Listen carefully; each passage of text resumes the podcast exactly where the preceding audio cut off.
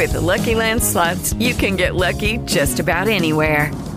This is your captain speaking. Uh, we've got clear runway and the weather's fine, but we're just going to circle up here a while and uh, get lucky. No, no, nothing like that. It's just these cash prizes add up quick. So I suggest you sit back, keep your tray table upright, and start getting lucky.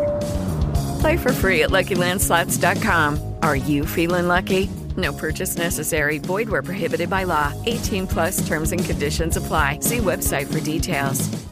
En Sherwin Williams somos tu compa, tu pana, tu socio, pero sobre todo somos tu aliado, con más de 6.000 representantes para atenderte en tu idioma y beneficios para contratistas que encontrarás en aliadopro.com. En Sherwin Williams somos el aliado del PRO.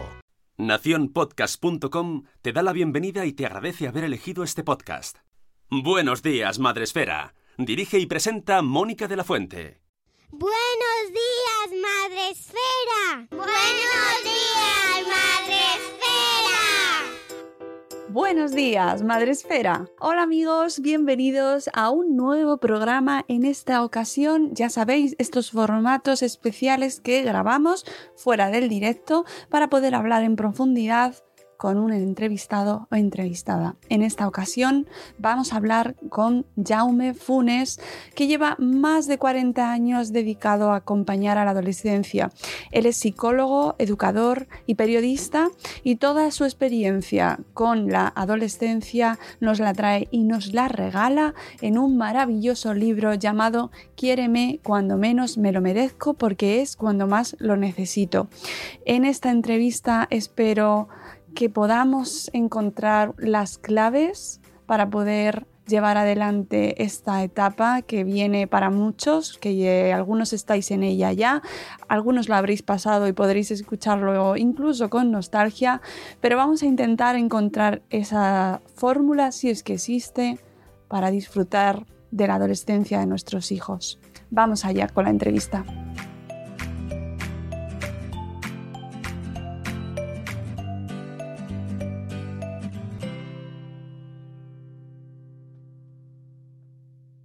Tenemos con nosotros, qué alegría, qué maravilla, a Jaume Funes, eh, periodista, profesor, psicólogo. De las tres características, de las tres profesiones, ¿cuál es la que más te define, Jaume? Para empezar. Eh, probablemente educador, porque eh, siempre he entendido que para ayudar a las personas hay que estar acompañándolas en, sus procesos de cambio y convertirlas en, alguien que tiene un problema o simplemente convertirlas en noticia no ayuda. En realidad, mi periodismo ha sido divulgar la vida y, mi psicología ha sido eh, ayudar a partir de lo que las personas sienten y piensan. Muy bien, ya está. con eso queda clarísimo por dónde va a ir esta entrevista. Eh, hablamos hoy con Jaume Funes porque publicó, ha sido este año pasado, en el 2018. 18. 18, en castellano el diciembre, en septiembre, octubre. Hmm. Finales del 18, un libro maravilloso, maravilloso, que de verdad yo no puedo dejar de recomendarlo, precioso, que se llama Quiéreme cuando menos me lo merezca, porque es cuando más lo necesito, una guía para padres y maestros de adolescentes. Y me gusta mucho porque de repente dices, eh, desde el principio del libro, que es el último que escribe sobre adolescencia. es lo que decía, por, eh, eh, aunque ahora me voy a tener que traicionar, pero no me traiciono en el principio. Claro, en nuestro mundo cambia tan aceleradamente que los que más cambian son los chicos y chicas adolescentes y por lo tanto hay que estar tan en el meollo para no decir tonterías cuando algo cambia que me da miedo eh, tener una visión de, mayor, que todo le parece que lo de antes era mejor. Y por eso es más una prevención contra mí mismo que no, no ganas de intentar explicar lo que está pasando. Entonces, lo que pasa es que al final, como que he tenido que seguir explicándolo, pues al final digo, bueno, pues voy a ponerlo por escrito. Pero mm, como bien sabes, si hay video porno, habrá que seguir enseñando a dar abrazos cuando hay video porno. Y no podemos decir, volvamos a la castidad. Eh, no sirve. Y por lo tanto, era el último, era el último, pero habrá una ampliación, una pequeña ampliación, bueno, o larga ampliación. y veremos, y veremos si es el último de verdad. No, no, pues, que quiero pintar, que quiero pintar. Al fondo no sé si se ve algún cuadro que hay, pero es lo que he tenido que hacer este fin de semana largo eh, para dejar de pensar Me dedico a pintar cuando no pienso. Oh, qué gran... mm, Es un buen hobby al final para, para intentar relajarte, ¿no? Para intentar, para como mínimo explicar el mundo con otras eh, lógicas que no sean las palabras y los escritos. Bueno, eh, como no va a ser, mira, a mí me has dado una alegría con que no sea el último, porque realmente según lo iba leyendo y además ya nos lo, dice- nos lo dices desde el principio, no, ser el último, es el último, de verdad. Os prometo que es el último. y según iba leyéndolo, eh, me iba quedando cautivada por todo lo que nos vas diciendo en esta guía, eh, que, que cada frase que dices, Jaume, es para pensarla media hora. Bueno, gracias. Eh, En realidad, probablemente es que yo la pensé 40 años. Es decir, eh, que es un poco el resumen eh, de haber estado con ellos y ellas eh, en situaciones muy diferentes e intentar comprender su realidad en, en lugar de aplicarle una teoría eh, a su mundo, intentar descubrir cómo piensan, cómo sienten y luego, en la medida que he tenido habilidad o no, no lo sé, pues he, he procurado resumirlo en una frase. Sí, hay frases de verdad mm, que que necesitas parar un poco, reposarla, valorarla y pintar un poco después también para entenderla. Eh, ¿Cómo surge este libro? ¿Te lo piden? Lo- ¿Es una necesidad? ¿De dónde sale este libro? Eh, es una mezcla de las dos cosas. Eh, yo he escrito, mm, quizás desgraciadamente, he escrito mucho, aunque no me arrepiento nada de lo que escribí mientras pongan la fecha en la que lo escribí, porque obviamente cambiamos, pero vamos, creo que no cambié de, de lógica vital. Eh, pero en un determinado momento eh, insisten desde la editorial, no, que has de volver a escribir un libro en una fase intermedia, quizás había escrito libros que eran más usados por profesionales que no tanto por padres y madres. Eh, y entonces hubo, yo escribo una columna periódica cada 15 días eh, sobre el mundo de los adolescentes, en un suplemento pedagógico que se llama eh, El explorador eh, eh, reprimido, que es la definición de un adolescente que me dieron a mí hace algunos años. Y, y de esas columnas salió un libro que era Educar a los adolescentes sin perder la calma, pero solo se publicó en catalán. Y insistieron, bueno, escribe, escribe, y al final dije, bueno, voy a hacer mi testamento vital adolescente, que al final, pues como decíamos, tiene una adenda que es esta ampliación que acabará saliendo el mes de mayo que viene. ¿Y dónde es un compendio de, sabiduría relacionada con una etapa vital que ya de por sí, esta etapa vital, me gusta muchísimo el principio cuando nos explicas eh, que en realidad la adolescencia es una etapa que antes no existía como tal. Claro, eh, por suerte, aunque, esto es la edad, eh, eh, si, quien tenga mi edad puede haberlo comprobado, cuando yo comienzo a trabajar, 1973-74, eh, con los chicos y chicas, al final de lo que en aquel momento era la primaria, luego vendría la EGB, hay una ruptura importante que es el sistema productivo ya no necesita mano de obra hasta los 16 años, 17, y luego llegar, en este momento ya no sabemos ni a qué edad la necesita, pero no necesita esa mano de obra. Entonces tenemos que decir, bueno, ¿y ahora qué hacemos? Estos hijos e hijas de obreros que aspiraban a ser pues aprendices de la SEAD o aprendices de la Siemens o aprendices en una cadena textil, eh, de golpe eh, se encuentran sin nada que hacer y aparece la obligación de dedicarse a ser adolescentes. Siempre había habido la pubertad, todos hemos tenido que crecer y cambiar y, hacernos mayores, y ha cambiado nuestras hormonas, nuestra estatura y nuestras curvas, todo eso siempre ha existido. Pero tener un tiempo para no hacer otra cosa que pensar en ser adolescente, por lo tanto, como antes hacían, eh, mirar la luna eh, y leer poemas, esto solo lo tenían a su alcance unos cuantos privilegiados de las clases medias altas. Los barrios obreros, ahora donde estamos hablando, eh, la cámara no lo enfoca, pero estoy en medio de una ciudad dormitorio que en su día era ciudad sin ley, que decíamos, donde yo empiezo mi trabajo en la calle con estos adolescentes que no tenían previsto ser adolescentes y que sus padres además no lo entendían muchos padres de los años 80, 90 decían a las madres y padres que hoy son adolescentes, pueden recordarlo, estos padres y madres que nos ven, eh, que sus padres les decían, adolescencia, ya te daba yo adolescencia, callos en las manos tenía yo a tu edad. Porque no, no, en la lógica del mundo, no, no ya solo urbano, en el rural por supuesto, pero en el mundo urbano de las periferias de las grandes ciudades, eh, la adolescencia no existía, solo en los barrios altos de las ciudades, donde los chicos y chicas que podían tener recursos y estudios podían ser adolescentes. Entonces, desde hace cuatro décadas, poco más, tenemos adolescencia aquí. Y los adultos todavía seguimos. ¿Y para qué, para qué sirve esto? ¿Qué hacemos con ellos? ¿Cómo lo llenamos de contenido?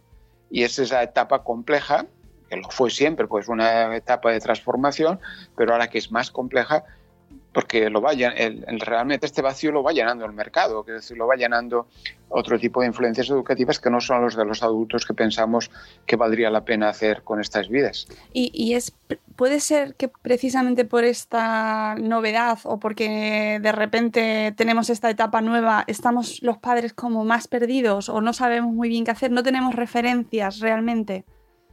Eh, eh, una, una, parte del éxito del libro, que, ya digo, para mí era inexplicable, es de los...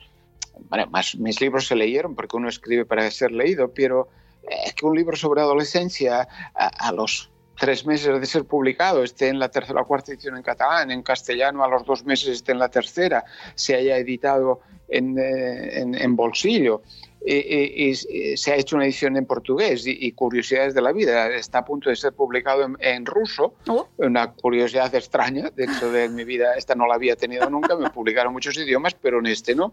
Eh, eh, y entonces uno se pregunta, ¿qué ha pasado aquí? Pues eh, han pasado varias cosas.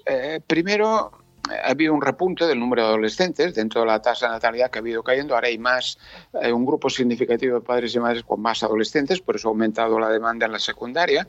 Y luego hay una generación, eh, vuestra generación, de padres que crecieron, crecieron eh, pensando que querían educar bien, es decir, que tenían entre comillas, tenían manuales desde el inicio de cómo poner los pañales hasta cómo hacer felices a su hijo sin gritarles mucho cuando les reñían. ¿no? Hay de todo a variopinto existencia de manuales. Entonces ahí los padres y madres se han ido acomodando como han podido, han ido encontrando criterios, razones, pero además el mundo se iba cambiando. Debajo, por mucho que aprendieran, el mundo iba cambiando. Y de golpe se encuentran ante un hijo que es adolescente para el que no tenían previsto cómo se educaba, y además en una realidad que para ellos es desconocida, porque claro, yo puedo mm, hablar de Instagram con, eh, con mi nieta, pero ella está allí dentro, yo, a mí me dará lecciones en cualquier caso, yo me lo puedo mirar con curiosidad y dejarle caer criterios, ideas, pero es un mundo desconocido. Entonces, yo creo que el, eh, en parte el libro y esta, estas reflexiones tienen que ver con eso. ¿Y ahora qué hacemos con ellos? Ante un mundo complejo en el que no es fácil educar y además donde el pecho a demanda, por decirlo de alguna manera, ya no sirve cuando son adolescentes. ¿no? Es decir, los criterios de cuando eran pequeños ya no valen. Entonces, ese sector de padres con ganas de, intentar hacerlo lo mejor posible se encuentra ante la disyuntiva de decir, ¿y ahora qué manual aplico? Y es donde eh, funciona esto. Pero tú nos dices en el libro que no, hay. manual, no, ¡Ah! eh, porque los engañaría, los engañaría siempre, porque eh, cuando uno vive con un adolescente ha de asumir que el verbo principal es depende. ¿Y de qué depende? Ah, pues no lo sé, de si sale el sol, de si se enamoraron, si se han cabreado, si están cruzados o tienen ganas de dar besos, pocas veces. Quiero decir eh, que, claro, hacer un manual de autoayuda sería engañar a la gente, porque la única autoayuda justamente probablemente es el propio efecto del libro. Si usted destina unos minutos a leer y a pensar, a lo mejor la próxima vez se contiene un poco antes de morderle a su hijo que lo va a provocar en cuanto llegue a casa. Eh, entonces, si se para un poco a pensar cómo le ayudo a que no se arriesgue en lugar de pedir que tenga un guardia civil a su lado, pues es decir, paremos a pensarlo un poco, porque eh, insisto, nos dejan a menudo sin argumentos, nuestras vidas adultas son complejas y además educamos en un mundo en donde las variables han cambiado. Y yo entiendo perfectamente porque sigo ayudando a familias dentro de lo que puedo, eh, ayudar a familias que se les indigestan las, las adolescencias y todavía ayuda siempre a dos o tres chavales cada semana que no quieren ir al psicólogo con buen criterio, pero que me aguantan de momento a mí. Pero es muy importante lo que dices de que no existe el manual para el padre y la madre perfectos, porque tendemos a buscarlos como, como un ancla, ¿no? Eh, sí. Tú nos lo comentabas. Es que además, cuando llegan a la adolescencia ya nos estropean. Es decir, a ver, lo que les podemos hacer es amargar la vida, pero, pero em, eh, ahora lo que, lo que ellos necesitan es saber que nosotros estamos allí, sabemos eh, comprobar que siempre vamos a estar disponibles. En realidad yo insisto mucho en las bromas, con las bromas con el título, eh, en esta historia de quiéreme o no, yo le digo, a ver, mire, usted tiene que saber que está con un chico o una chica que necesita que le dé besos, pero pobre de usted que intente darle uno. Porque, y además, eh, que necesita que esté cerca, pero pobre de usted se invade su territorio. Entonces, eh, yo insisto, nunca he conocido a un adolescente que quiera estar solo, que quiera vivir su adolescencia en soledad, quiere vivirla con la seguridad de que hay alguien que está disponible a una distancia que casi siempre la definen ellos y ellas y no la definimos nosotros. Y ese saber estar y saber quedarse en la trastienda y saber influir sin, sin que te den las gracias y, aceptar que te dan lecciones aunque no tienen ni idea y, aceptar que les enseñas a aprender sin que tengan que reconocer que son eh, incultos, eso no siempre los adultos lo soportamos. Efectivamente, además es muy importante porque el foco tenemos que retomarlo, está en los adultos, ¿no? Ahí la, eh, el conflicto del que nos hablas mucho en el libro, eh, el conflicto... Claro, eh, porque yo siempre he insistido, he insistido con una frase que es un poco para quedar bien, no existe problema con los adolescentes, existe problema de los adultos con sus adolescentes. Exacto. Porque mm, eh, ciertamente son insoportables, ¿eh? no, no le voy a quitar, pero yo suelo insistir, son encantadoramente insoportables. Claro, si he aguantado más de 40 años con ellos y ellas, me conservo razonablemente maduro, quiero decir que no, debe ser que no, que no conducen a la desesperación del todo.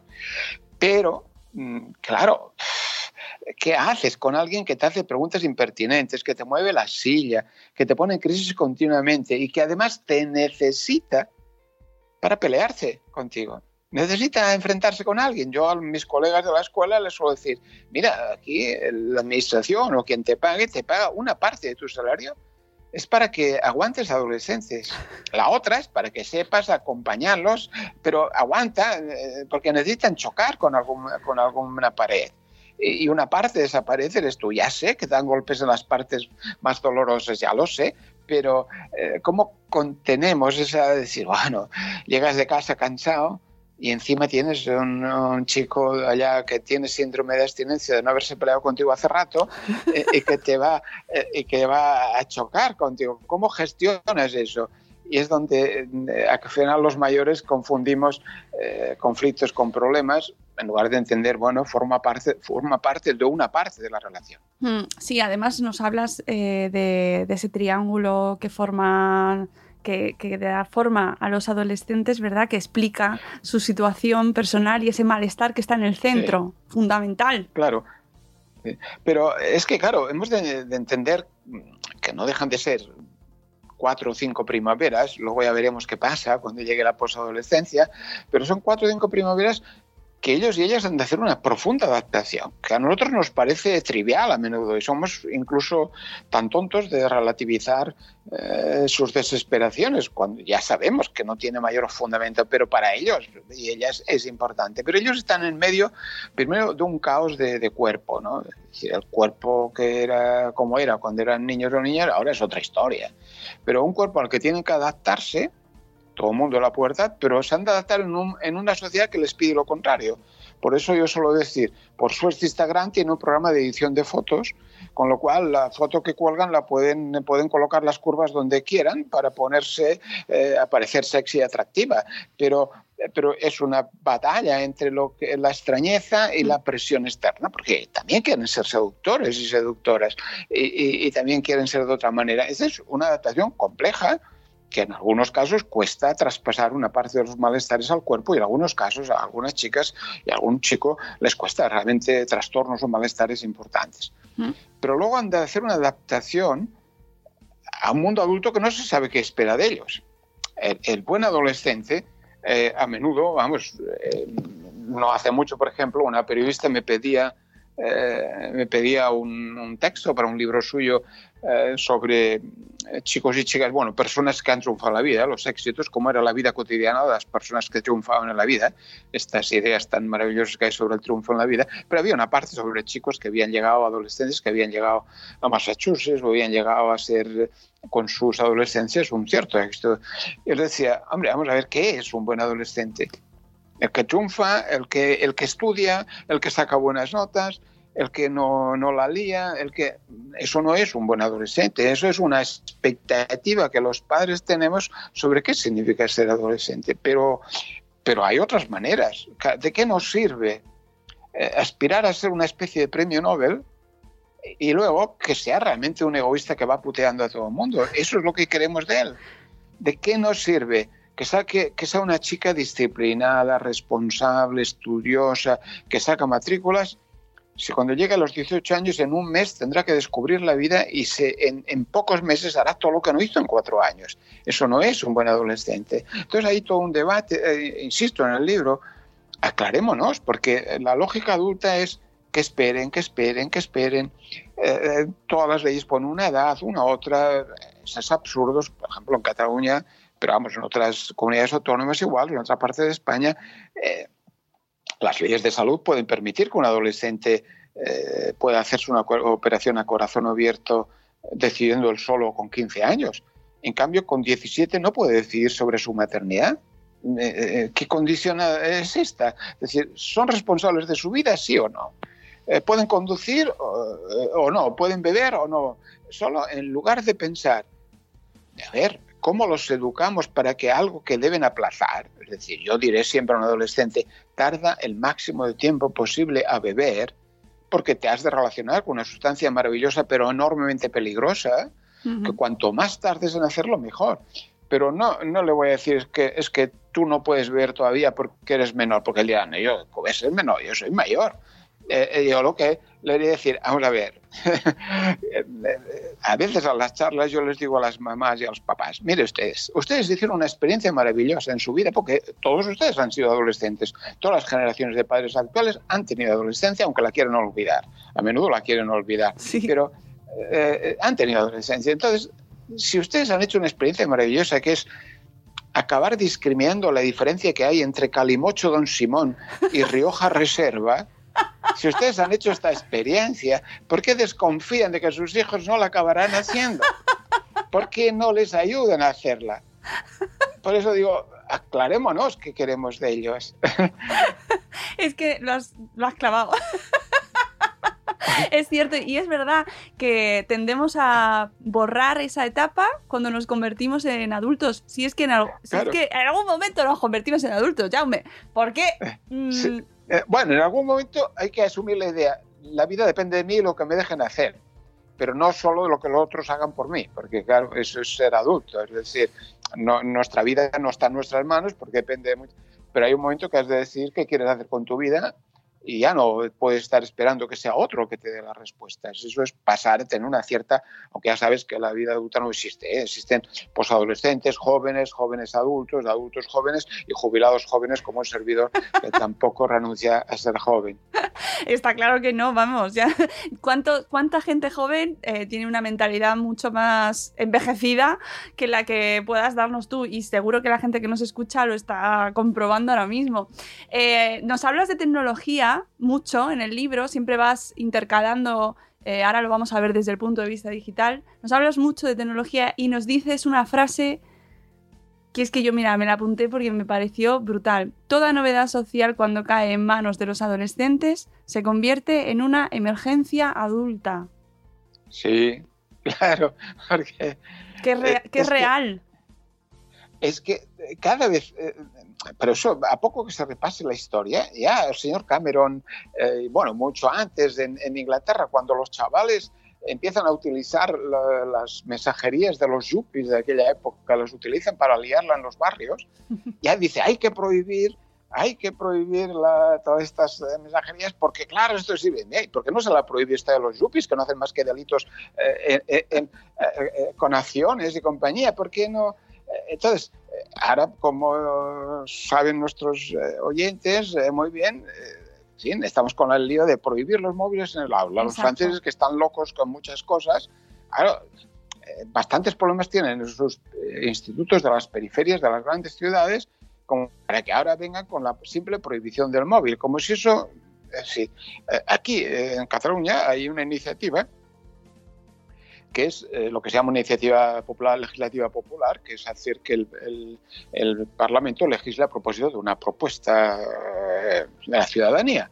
Hay en marcha una iniciativa para que el Parlamento prohíba la entrada del móvil en el aula. Y entre los argumentos que daban estos promotores, una lista de los desastres que produce el móvil en la vida de los adolescentes, más bien en la vida de la, de la escuela de siempre, que pues eh, dice, no, es que ahora ya no se pelean en el barrio, digo, en el, en el patio, se insultan por internet, se insultan por... y uno dice, ¿y dónde está el problema? Como si la vida virtual, lo que está pasando en el aula, no haya pasado en una dimensión virtual, vaya usted a saber en qué hora y en qué lugar. Es decir, como eh, si, si el problema de la convivencia no fuera, por ejemplo, a quién abro y a quién cierro, a quién bloqueo, a quién no bloqueo, qué digo de uno y de otro, pero eso lo digo en una dimensión virtual que, como decía algún amigo, y mañana cuando vengan todos con un reloj con conexión a internet, que vendrán, porque de aquí a cuatro días estarán Sí. a un precio popular, ¿qué haremos? También prohibiremos el, el- el interconectador que va en la muñeca. ¿No sería más sensato pensar, a ver, cómo lo gestionamos y cómo la escuela es un lugar donde no todo pues, tiene que ser digital, porque la escuela debe ser un lugar también para otras experiencias no digitales, pero como hoy, si, si hoy es imposible aprender sin estar conectado, cómo la escuela reconoce esa realidad y cómo cuando tú trabajas con ellos, pues lo utilizas como creatividad, pero pintan en una tablet y pintan en una pared. Y hablan, eh, se insultan o se dicen piropos en una red, pero también eh, discuten en clase. ¿Cómo gestionamos esas vidas que estarán en dimensiones? Pues es que digo, eh, es imposible prever en estos momentos qué artilugio aparecerá en nuestras vidas, cómo se lo apropiarán los adolescentes y cómo alterará esa realidad, cómo alterará eh, nuestra relación educativa. Sí, y que además está generando universos separados, ¿no? Y paralelos. Sí, para, eh, tan, tan paralelos que, claro, no, el, el ejemplo más, más elemental, más tonto, que decir, mm, mi nieta o cualquiera, tiene su perfil en Instagram, sí, te dejan verlo, sí, te dejan ver la parte pública, luego tiene otra parte que comparten con otros y otra parte íntima, crean sus propias redes, claro, cuanto más tú te pongas broncas en lugar de más de decir, me interesa tu vida, me interesa tu vida, sea digital, presencial, virtual, eh, la que sea, porque es tu vida real, pues menos tendrán que construir un mundo paralelo. Pero cuanto más perciban que lo que nosotros hacemos es alertarlos de los problemas, pensar que eso es un universo con dificultades, etcétera, etcétera, etcétera, menos capacidad tendremos de influir. Mm. Eh, hay una parte que comentas al principio muy interesante y que además a todos los padres que yo- con los que he hablado nos interesa mucho este tema. ¿Cuándo empieza la adolescencia realmente?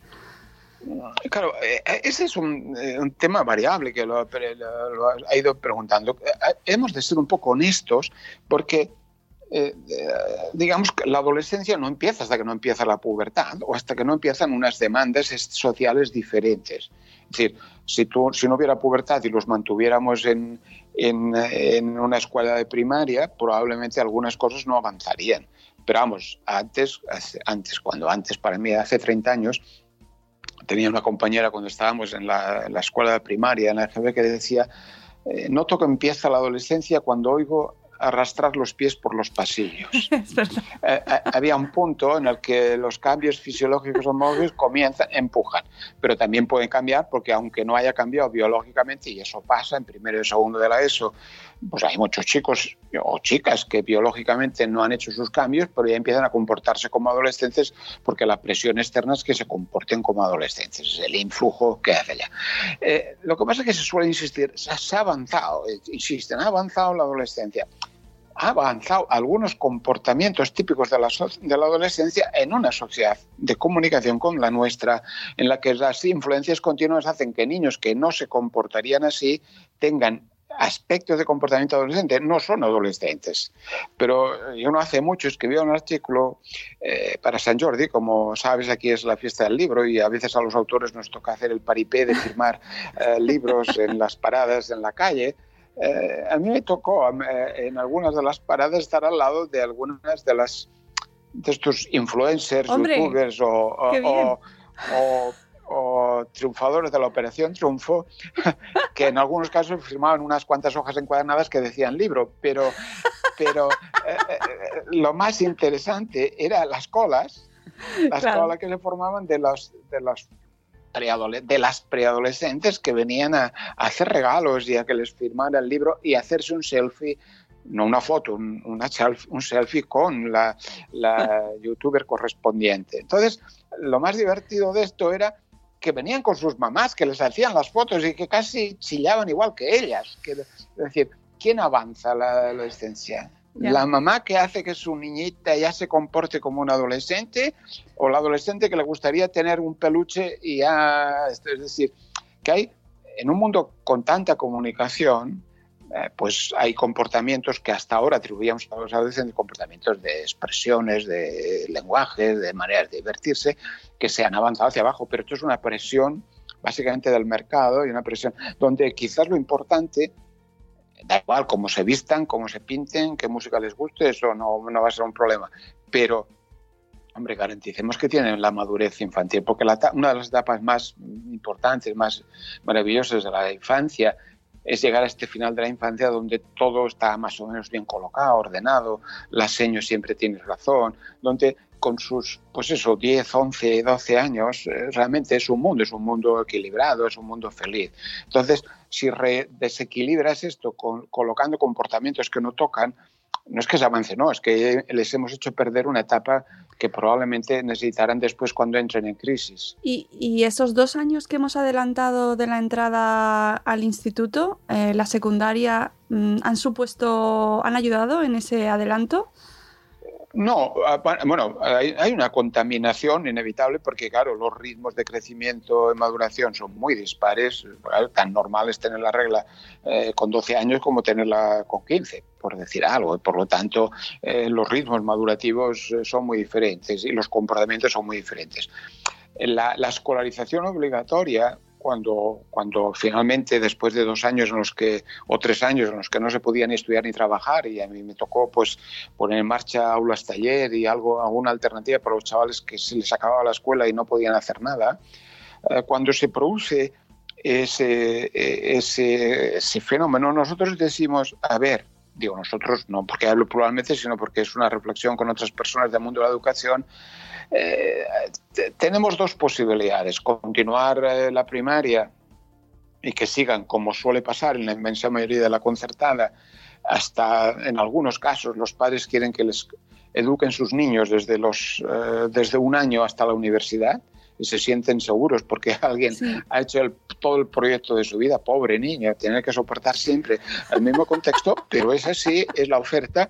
Eh, pero hay dos opciones. Eh, había tres, vamos, acabemos como acabamos ahora y continuamos el ciclo eh, de la etapa secundaria en la misma escuela, fuera de la escuela, continuamos dos años. Eh, había pues, la, la, defensa que hacíamos y la que yo sigo haciendo, porque ahí vuelve, al menos en Cataluña, vuelve eh, la recuperar de un modelo que a veces parece que todo es nuevo, pero es un modelo de los años 20, 30, de, la, de, de, los primeros inicios de la República, es lo que se llama el Instituto Escuela, en el que se, se compatibiliza, pero se continúa todo con un proyecto activo, eh, con un proyecto de, modificación de los cursos, de integración de las materias, se hace una continuación.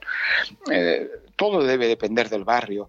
Lo que no, no tenía sentido romper en 18, en octavo, con, con 14 años, era en medio de la adolescencia, producía una ruptura extraña. Siempre defendimos que ahí no acababa ningún ciclo. Ah. Por eso eh, el ciclo evolutivo, el ciclo evolutivo que debe ser un ciclo educativo es 12, 16, pero es un ciclo y ahí ese ciclo debería tener el sistema suficiente flexibilidad como para no ir por cursos. Por eso hay ciclo. Y un ciclo no es un curso como ahora la última ley BER introduce. El último ciclo de la, de la ESO es un año. Pues eso, no es un ciclo.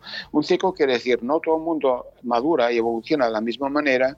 Hay que mantener flexibilidad de manera diversa. Si eso se hubiera respetado, para algunos chicos va bien marchar de la escuela de primaria, para otros es mejor continuar. Para los padres, liada, porque todos los padres acaban buscando dos cosas. Que su hijo no madure antes de tiempo, que no me la es decir, por culpa de la escuela me lo han estropeado, y en realidad no es más que ha crecido madura, ya no es el niño maravilloso que era. Y la otra cosa que buscan, que no tenga malas compañías, que no me lo mezclen con según quién. Y entonces ahí donde hay, hay que ser suficientemente flexibles, como para algunos chicos no es bueno continuar en el mismo lugar, para otros es bueno. Lo que pasa es que ese otro lugar al que vayan o al que continúen, lo que no puede ser es un macrocentro con mil alumnos eh, y 90 profesores. Eso o, lo, o se fracciona para que haya una unidad, un, un lo que los franceses en algún caso llamaban el petit liceo, un pequeño espacio de secundaria que permita una aproximación próxima. Sí, porque eh, además yo soy de esa generación que ha vivido en, en esos coles que mm, veí, compartían eh, chicas ya, o chicos ya de 14 años, sí, de, o sí, bretones, sí, de 19, 20 años casi. o 19, casi, 19, sí. con niños de 5 6 años, y era como una especie de realidad distorsionada en la cual las identidades cuesta mucho encontrarlas. Y eso, en eso es cierto que, que se genera un clima, estábamos un poco enloquecidos.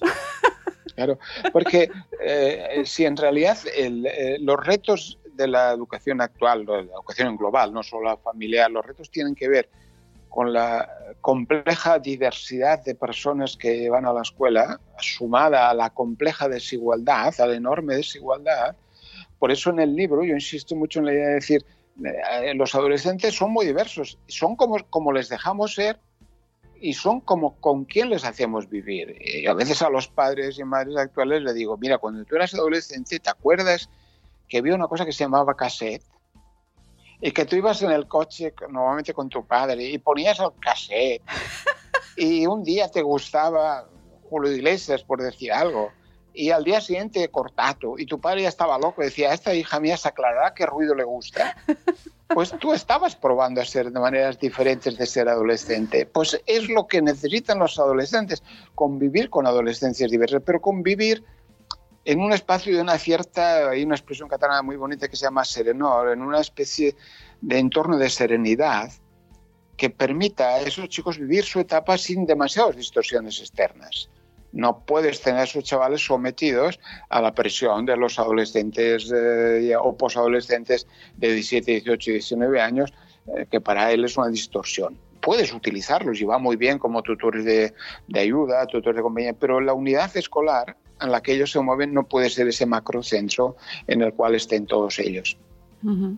Eh, justo es que ayer veía un tuit de un, una periodista que había encontrado en un cole público, en la web de un cole público de Madrid, de aquí, eh, una afirmación que lo identificaba como colegio en el que todos los alumnos uh, poseen o gozan de un estatus social adecuado y privilegiado. Y claro, el horror que sentí al ver esa afirmación en la web de un colegio público me recordó, y estaba precisamente leyendo tu libro, y, y me pareció lo más antagónico a esa diversidad que te debería haber eh, los adolescentes. Sí. Y luego nos quejaremos de que vean la serie Élite, ¿no? no sé si, eh, claro, que es la quinta esencia de lo que es la pijería junta, uh -huh. eh, y luego decimos que es un problema de violencia, sexo y compañía, no, no, es, porque luego esos chicos y chicas se supone que los estamos educando para que necesiten al otro, respeten al otro, convivan con el otro, eh, y, y, pero ¿cómo vamos a ser iguales si, si hay chicos que no pueden venir a mi colegio? Claro o hay chavales, a ver, ¿cómo, ¿dónde se explica en un libro que escribí hace unos años para adolescentes se llama Alex no entiende el mundo? Eh, hay un capítulo en el que el blog, el, diálogo para los chavales, eh, dice, ¿quién se ha inventado esa tontería que todos los seres humanos son iguales? eh, a ver cómo lo explicamos esto, porque en, el, en, el, libro este que comentábamos, que acabo de publicar todavía en catalán, de Hacer de maestro cuando nadie sabe para qué sirves, eh, hay una frase de esas que tú decías lapidarias, que es, una buena escuela no es una buena escuela si no puede ser una escuela para todos la escuela de la homogeneidad no es una buena escuela, será una escuela de élite que pagas con, tus dineros y que te garantiza unas determinadas excelencias académicas. Pero eso no es una buena escuela, ni que sea la mejor de las pedagogías eh, modernas. Una buena escuela es aquella escuela que es buena para una diversidad eh, de personajes. Y eso es bueno para los propios chavales, porque tener éxito académico y luego tener un desastre en la vida, ¿de qué sirve?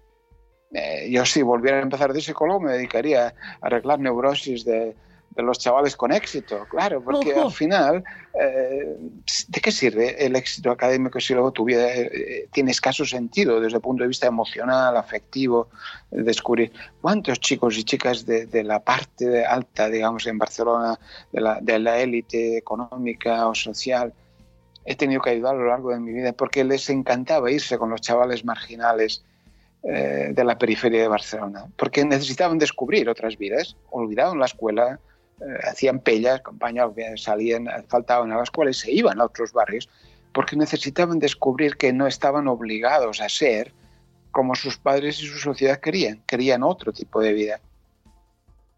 Claro, y escuchan trap. Claro. Para el horror de, de los padres. Claro, y no se enteran. Eh, el año, el curso pasado, yo fui a hacer una charla eh, a una escuela, digamos, activa, buena, moderna de, Barcelona, en la parte alta, pero vamos, que representa claramente mm, una alta extracción social en cuanto a su alumnado. Estuve haciendo una, charla, una discusión con ellos eh, sobre eso, cómo, cómo aprender a ser nosotros mismos, eh, saber dar besos eh, y, aceptar que cuando uno liga decide con quién quiere ligar.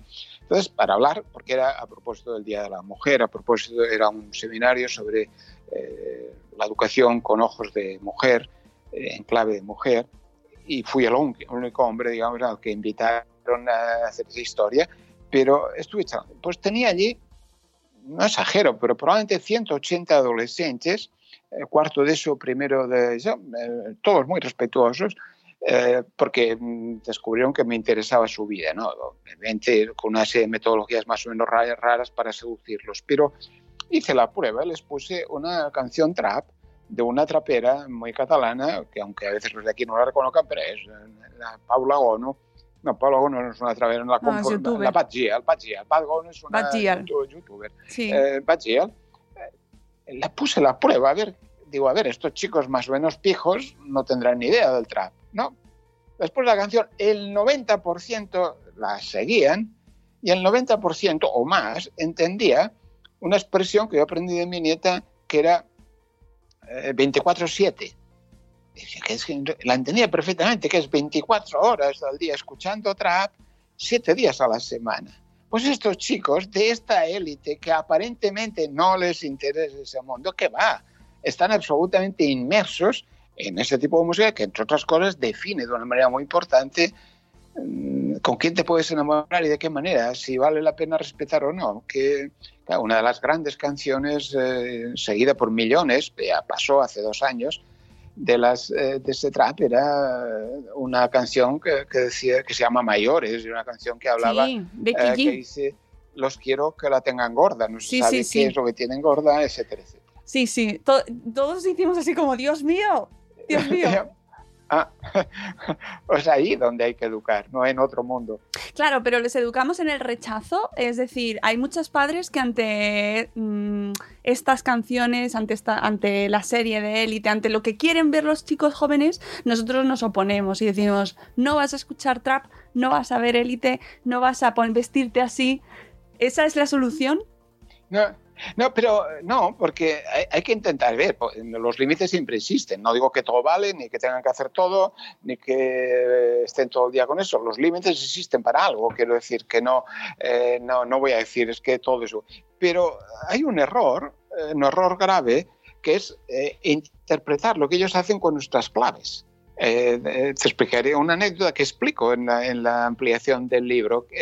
entre las cosas que me ha tocado hacer, un día tuve una cena maravillosa con un grupo de madres y padres que habían leído el libro, lo habían subrayado, querían cenar conmigo para discutir algunos, algunos de, los, de los temas del libro. Bueno, eso es una cosa interesante, curiosa. Y, y uno de los, una pareja eh, me dice, mira, es que claro, ¿tú qué opinas del, de élite? Eh, porque es que claro, está llena de violencia y de sexo, y nuestro hijo de, de 13 años la ve yo no había visto Élite, había conocido a Élite por, por, por, un foro profesional en el cual habíamos estado discutiendo a propósito de, de, las pantallas, bueno, de las buenas series que los adolescentes veían o no, pero solo había visto el tráiler, no tenía ni, ni, idea. Le dije, mira, no, no, no la conozco, ya la estudiaré, después ya la tuve que ver a fondo y ahora veo que nos amenazan con una segunda parte que habrá que volver a ver. Eh, eh, pero eh, le dije, mira, es probable es probable que, lo que a ti te preocupa no sea lo que preocupe a tu hijo. Es probable, porque nosotros estamos espantados con el... Pues claro, es una serie, digámoslo claro, que cada capítulo puede haber al menos dos escenas de sexo explícito, de las cuales una, para ser políticamente correcto, será lesbiano o homosexual. Eh, pero lo es así. Y además hay un alto nivel de, violencia. Sí, eh, sí, reúne nuestras peores pesadillas como padres. Todas las, todas las categorías para espantar a un adulto, entre comillas. Entonces le dije, es posible que no. Eh, pasado, digo, no lo sé, pero ya me lo estudiaré. Ya, ya, ya te diré algo cuando, cuando me, lo, me lo conozca un poco más a fondo. Entonces, unos días después, tres o cuatro días, llega un correo de esta pareja y me dice, Jauma, eh, eh, tuvimos la ocasión, se produjo, no sabemos con qué, pero tuvimos la ocasión de hablar con nuestro hijo, 13 años, a, propósito de la serie. Y le dijimos, oye, mira, es que hemos visto que estás viendo la serie Élite y, ¿qué es lo que te gusta? Y el chaval dice, no, es una serie muy maja, hay un crimen, la intriga está muy bien hecha, se resuelve muy bien. Eh, me gusta cómo se pintan, no sé qué, cómo se visten. Cómo, bueno, pero, pero en fin, insiste, no, no, pero que, que, pero es que hay mucha, también hemos visto que hay mucha violencia, mucho sexo. Y el chaval le dice, ah, bueno, eso a mí no me importa. Eso a mí no me importa. Nos estamos fijando en la violencia y el sexo cuando lo dramático de esa serie es el estilo de vida que les está vendiendo. Hmm. Les está vendiendo, soy el mejor del mundo. Hay unos que nos toca mandar hay unos que tenemos poder y derecho y hay otros, unos cuantos que vienen de barrio, en porque se les ha hundido la escuela y en algún sitio tienen que hacer clase, pero estos no son, no son como nosotros, no pueden ser, no pueden tener las... Entonces, a ese chico le gustaba, y luego lo confirmé con algún peluquero del grupo, que también, eh, pues les gusta cómo se, cómo se visten, cómo hablan, qué, qué llevan puesto, cómo se, se peinan. Les gusta el estilo de vida. Mm. Lo dramático de esa serie es el estilo de vida que vende a los adolescentes.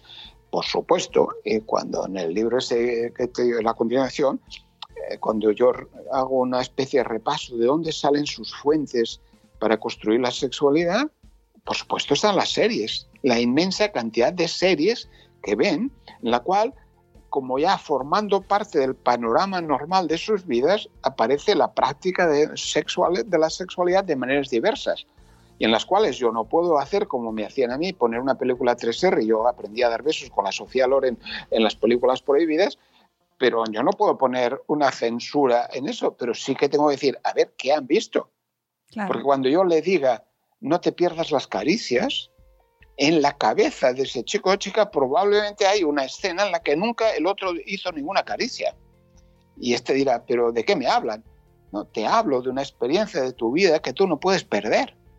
Pero si nos fijamos solo en lo demoníaco de las series, que lo tienen, y por lo tanto vamos a intentar, entre comillas, que a ser posible acoten su tiempo de series y gestionen, aprendan a gestionar sus series, pero nosotros hemos de saber, hemos de conocer, por eso a mí me desgasta mucho, digo, no quiero más libros porque no quiero llegar a casa todavía a seguir viendo adolescentes en la tele, prefiero otras cosas, ¿no? Pues eh, pero, pero, pero no nos queda más, no nos queda más remedio que verlo. Eh, no, no, sé si preguntarte. saber qué dicen. Claro, no sé si preguntarte si has visto. si has visto Euforia. Claro. No, no la he llegado a ver todavía, pero ya sé que es mucho más compleja por lo mucho que he ido viendo, sí, porque, claro, yo no, yo, claro, yo soy un profesional que trabajó muchos años en la época de la heroína. Entonces, todo el mundo de la destrucción por las drogas para mí es un mundo complejo en el que, bueno, en el que tuve que trabajar para evitar que se murieran más chavales de los que se murieron. Entonces, a veces hay determinadas series cuando hay mucha historia de, de uso de drogas por dentro que me cuesta destinar tiempo de paz para, para, verlas, pero no he visto todavía Euforia, no, solo sé cuatro cosas y solo he visto. Es muy perturbadora. A mí me ha gustado mucho, sí. pero es muy perturbadora por, por, por, por, todo lo que trae, porque madre mía. Eh, y, a, y, yo sé que a muchos padres y madres les cuesta mucho verla, porque genera mucha angustia, sí. nos genera mucha pues, angustia ver esas situaciones tan a lo bruto. Aunque, sí, aunque, aunque hay que tener en cuenta que la inmensa mayoría de los adolescentes eh, no van a estar nunca en esa situación, claro. aunque se la encontraran. ¿sí? Mm. Es decir, que hay que tener, un, primero hay que tener un poco de fe sobre cómo los hemos educado sí. para saber que algún día reaprovecharán lo que les educamos y que la mayoría no pasará, aunque esas series sí que sirven para alertar que hay momentos duros en las vidas de los adolescentes. Es decir, que hay muchos chavales que hay momentos en los que, sin llegar a eso, eh, sus vidas comienzan a carecer de sentido. Por eso, en la ampliación del libro hay un capítulo que destino a lo que llamamos, podríamos llamar los adolescentes varados, ¿no? que son como una barca ya anclada en la playa que no se mueve, los que nos dicen pues no quiero hacer nada, no quiero estudiar, no quiero hacer nada y los padres nos desesperamos porque no queremos que se queden parados ahí perdiendo un tiempo, porque hay un momento de verdadero malestar, e insatisfacción en su vida. Es más probable, es más probable, aunque sea, no quisiera alarmar ni ser duro, pero es más probable que nuestros hijos se suiciden que acaben en una serie como la de Euforia. Es más probable, altamente probable, es decir, es más probable que descubran que su vida no tiene sentido y que se encuentren perdidos que no que entren en una situación tan destructora como la que explican algunas de estas series, aunque algunos de nuestros chicos y chicas también pueden ir mm. por ese derrotero. Sí, sobre la salud mental también hablas mucho en el libro, mucho, y además dedicas, eh, bueno, como parte de tu experiencia, dilatada experiencia, pues hablas mucho sobre eh, cómo cuidar, ¿no? Y cómo mm, dedicarle atención a la salud mental de nuestros muchachos. Sí, eh, porque claro, los adolescentes tienen muchas bondades, eh, pero luego desde el punto de vista de los psicólogos psiquiatras eh, son muy malos pacientes, es decir, no, no, nos van a aguantar pacientemente lo que nosotros digamos de eso. Por eso hacía la broma de algunos chavales, chavales estos complejos que obviamente no van a una consulta estándar. Yo intento hacer con ellos psicoterapia de café o de Coca-Cola, eh, intentando hacer algo que les ayude a orientarse. Pero es que mm, nos cuesta porque queremos ponerles etiquetas y claro, la, adolescencia es algo que va cambiando. Entonces, en, el, en, la sociedad nuestra, toda, aparentemente toda enfermedad ha de tener una causa y ha de tener un remedio, o no. Pero entonces, en una adolescencia en la que todo es cambiante, poner etiqueta no es más que fijar. Eh, ¿A mí qué más me da que un adolescente sea tenga un trastorno límite de la personalidad o un trastorno negativista desafiante o un trastorno por déficit de atención, ¿de qué más me da si no tengo ningún remedio específico que tenga que ver con eso? Si lo que yo tengo que garantizar y cómo le ayudo claro. a que reencauce su vida, porque ahora está padeciendo y hace padecer. Y hay momentos en los que verdaderamente lo pasamos mal porque no hay recursos para atender a los adolescentes. Cuando alguien te pide ayuda, eh, al final acaban recurriendo a centros, que es lo más contradictorio que puede existir, pero que no hay otro remedio. Es decir, porque no hay otros, otros recursos. El límite de, de hay, hay, que ver cuál es el límite de aguante que tenemos los adultos que están alrededor del adolescente para aguantar o no aguantar, porque hay algunas familias que no aguantan nada, la verdad, pero hay otras que verdaderamente resisten eh, hasta el infinito. Y hay momentos en los que dices, bueno, pues aunque solo sea para que descansen, la medida. Hay momentos cuando se complican las cosas eh, que nuestra sociedad no tiene recursos adecuados, no entendemos lo que significa garantizar que hay una especie de psicólogo ambulante, si le quieres llamar, pero alguien que vaya a la escuela, que pueda hablar con ellos tranquilamente, que les pueda decir si te encuentras peor, bien, eh, que no tengan que pedir hora, que aparezcan en una consulta de salud mental, pero a la hora que les dé la gana. Eh, hay un recurso que a veces ayuda en Barcelona que se llama, en los centros de juventud, que se llama Aquí te escuchamos donde los chavales, un espacio de juventud, saben que existe alguien eh, que los puede escuchar sin tener que definirse ni como enfermo ni como problemático. No, no, está en sus relaciones. Eh, es, es, una patata caliente difícil. Por un lado, cómo entendemos sus malestares en lugar de ponerles etiquetas. Y por otro lado, cuál es la dosis de paciencia social para estar a su lado sin tener que actuar eh, de una manera dura con ellos, como a veces es lo que pasa. ¿Y, y, y no crees, no lo sé, desde tu experiencia, que estamos eh, extendiendo esa patologiza patologización o sobrediagnóstico también incluso hasta la infancia, ¿no? Ya los catalogamos eh, Sí. TDAH, eh, alta demanda, uh, cada, todos ya tienen una etiqueta desde que son súper pequeños, cada vez antes. Mira, eh, aquí se juntan tres, como mínimo tres, tres complejidades. Por una, la de los profesionales. ¿eh? Yo recuerdo hace muchos años haber comprado un día perdido en un aeropuerto eh, un libro, de esos que suele haber en los aeropuertos, que de un terapeuta, y no, ya ni sé cuál es, ni tengo el libro, ni cómo se llama, pero recuerdo que este hombre decía... Eh, eh, curiosa profesión la nuestra en la que con la primera visita todos nos atrevemos a hacer un diagnóstico y cuanto más eh, conocemos a la persona menos sabemos lo que le pasa. Eh, pues un poco esa actitud del profesional. Eh, claro, pero es que en ninguno de nuestros sistemas de clasificación, eh, si tú entras en cualquier historia de cualquier sistema de salud mental o lo que sea, el propio sistema te obliga a que pongas una etiqueta, incluso si no, no te pagan, porque pues, el, sistema de salud, si tú no has puesto como máximo en la segunda visita, has de haber introducido un código que diga a este señor le pasa tal cosa. No puedes poner adolescente perdido, ahora enamorado, que se ha desesperado y a lo mejor mañana se recupera. ¿Dónde colocas claro. ese relato de alguien que, que, bueno, sí, se lo está pasando mal y, y está liándola, de acuerdo, pero no me sirve de nada, porque lo que voy a hacer con él es cómo construye una relación de influencia en la que él aguante, porque la mayoría de los chavales desaparecen a la segunda y no vuelven, obviamente no van a un sistema, decía que yo con ese tío no vuelvo, eh, total, ¿a qué voy a hacer allí? Es decir, ¿cómo garantizamos eso? Entonces nos cuesta mucho, eh, digamos, relatar historias de vida en lugar de poner etiquetas a las cuales se, se cura o se atiende. Luego esta sociedad, es una sociedad de, de etiquetas. No, no, podemos decir. Eh, a mí, a menudo, mis colegas periodistas me suelen. Cada vez que hay un desastre juvenil, soy víctima de periodistas. Una parte de mi trabajo es ser pedagogo de periodistas. Eh, eh, ¿Por qué ha hecho este chaval esto? ¿Será de una buena familia?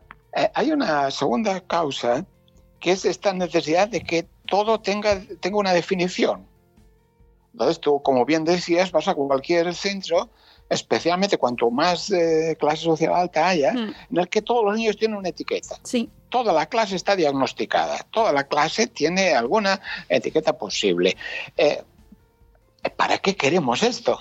Si lo que tengo que garantizar es que el aseño tenga la capacidad, el tiempo, la preparación, las ganas de observar a mi entrañable niño o niña continuamente en el aula para ver cómo va viviendo y que luego tenga tiempo para hablar conmigo, o yo lo tenga para hablar con ella, para decir, mira, tu hijo en clase hace esto, en casa qué hace, qué hacemos, cómo. Es decir, explicar la complejidad del crecimiento no es ponerle una etiqueta, porque además eh, en el libro yo eh, insisto, me parece comienzo con esa idea, de decir, nunca me encontré una mala madre. Eh, todas las madres intentan hacer lo que saben y lo que pueden. ¿Qué quiere decir? ¿Lo vamos a desculpabilizar con una etiqueta? No, es que a mi hijo le pasa eso, claro, yo... No, lo que tienes que hacer es hacerla más competente para que en la medida que pueda y quiera, pues modifique su manera de, de, relacionarse con él. Negociemos ese tipo de cosas.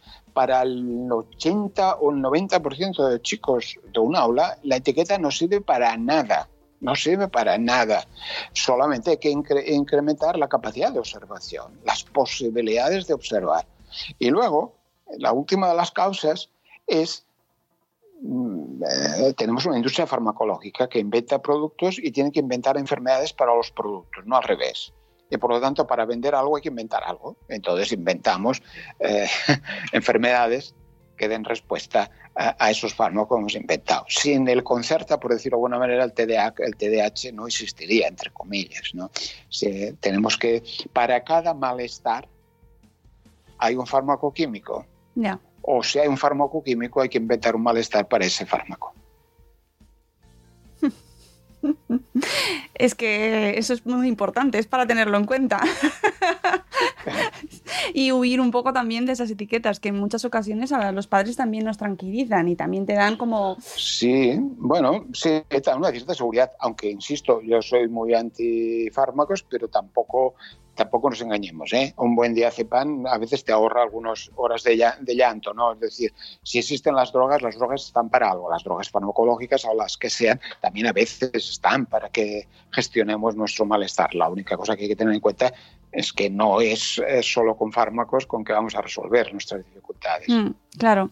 Y ya por último, porque ya sé que te estoy robando tiempo precioso, eh, hay cinco verbos que sí que me gustaría terminar con, estas cinco actitudes, casi diría, ¿no? Mm, para recomendar a nuestros padres que nos escuchan que comentas en el libro de cara a cómo comportarnos con, nuestros adolescentes. Sí, Sí, es un poco en la línea que decíamos antes. Insisto, esos verbos, cada uno de ellos tiene su conjugación eh, compleja, pero por un lado hay que, hay que mirar. Si no los miramos, no nos enteraremos. Es decir, que hay mucho profesional y a muchos padres que no miran. Eh, pues, si no los miras, ¿cómo demonios descubrirás qué hay en su vida? Pero aparte de mirar, hay que ver. Como yo suelo decir en broma, hay padres que dicen, hombre, mi niña, 14 años, ¿cómo ha de tener novio? Que no te enteras va por el tercero, quiero decir, ¿por qué, por qué, por qué no nos damos cuenta de la realidad? ¿Por qué no tenemos una mirada? Porque vamos buscando problemas en lugar de, en lugar de ver la vida, de mirar la vida. Pero, pero es una actitud, hay que mirarlos, has de tener curiosidad por ese mundo, porque si tú no tienes curiosidad, en general pasa, pero en general no, no podemos decir, ah, no sabía que le pasaba nada. Hombre, si no sabías que le pasaba nada es que no mirabas. Y si mirabas no te enterabas de lo que era importante buscabas eh, síntomas que no eran los que correspondían con lo que esto. Eh, luego insisto en la idea eh, compleja de, preguntar. Entonces por eso hay un decálogo de cómo preguntar a un adolescente Maravilloso. una información útil, mm.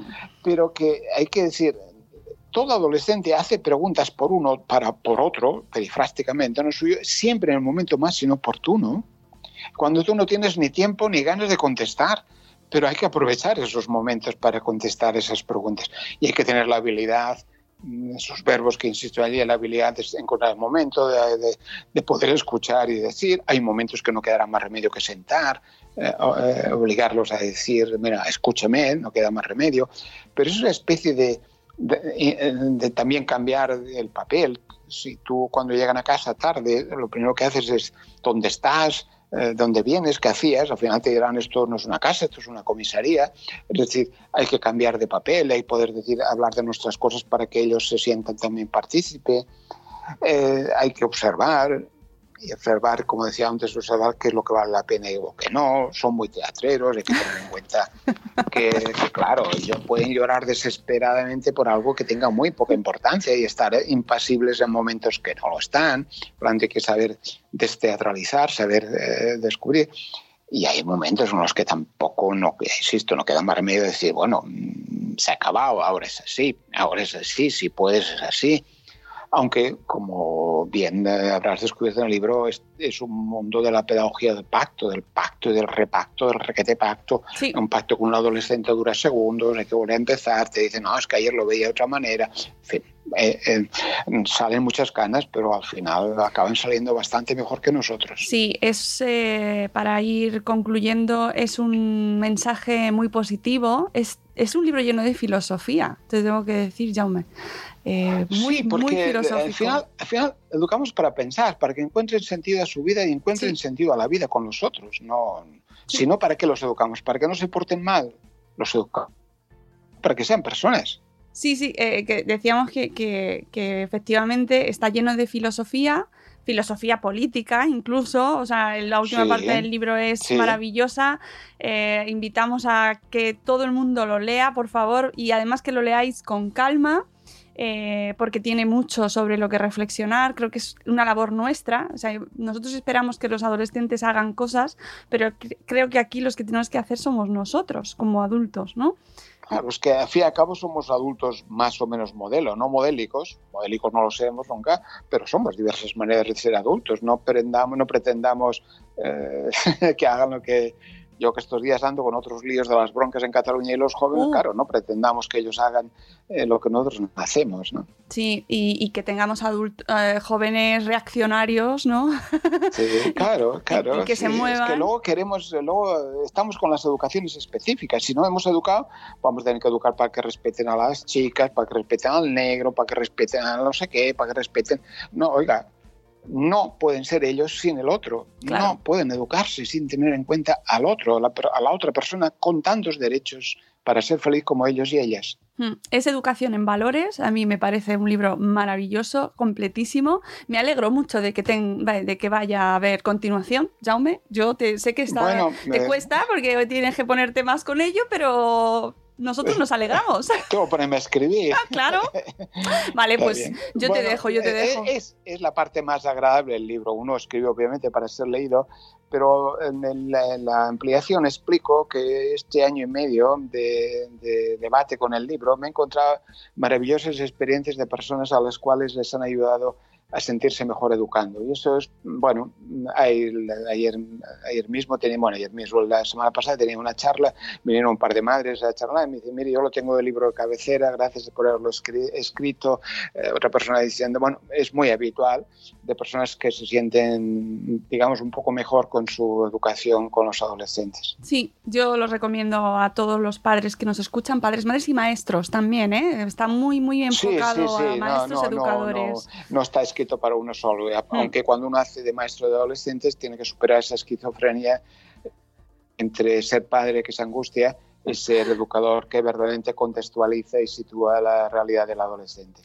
Jaume, muchísimas gracias por este libro eh, que podéis encontrar es de la editorial Pay 2 en todas vuestras librerías de referencia y de cabecera. Eh, Quiéreme cuando menos me lo merezca porque es cuando más lo necesito. Libro maravilloso. Esperamos la continuación con muchas ganas. Jaume. Gracias, hasta la próxima. Muchas gracias y a todos los que nos estáis escuchando recuerdo que podréis eh, seguir disfrutando con nuestro programa de lunes a viernes en directo a las 7 y cuarto de la mañana y luego además estos especiales que os regalamos para que escuchéis haciendo vuestras cosas, que también hay que hacerlas. Gracias a todos, hasta luego Mariano, adiós. Hasta mañana. Hasta mañana.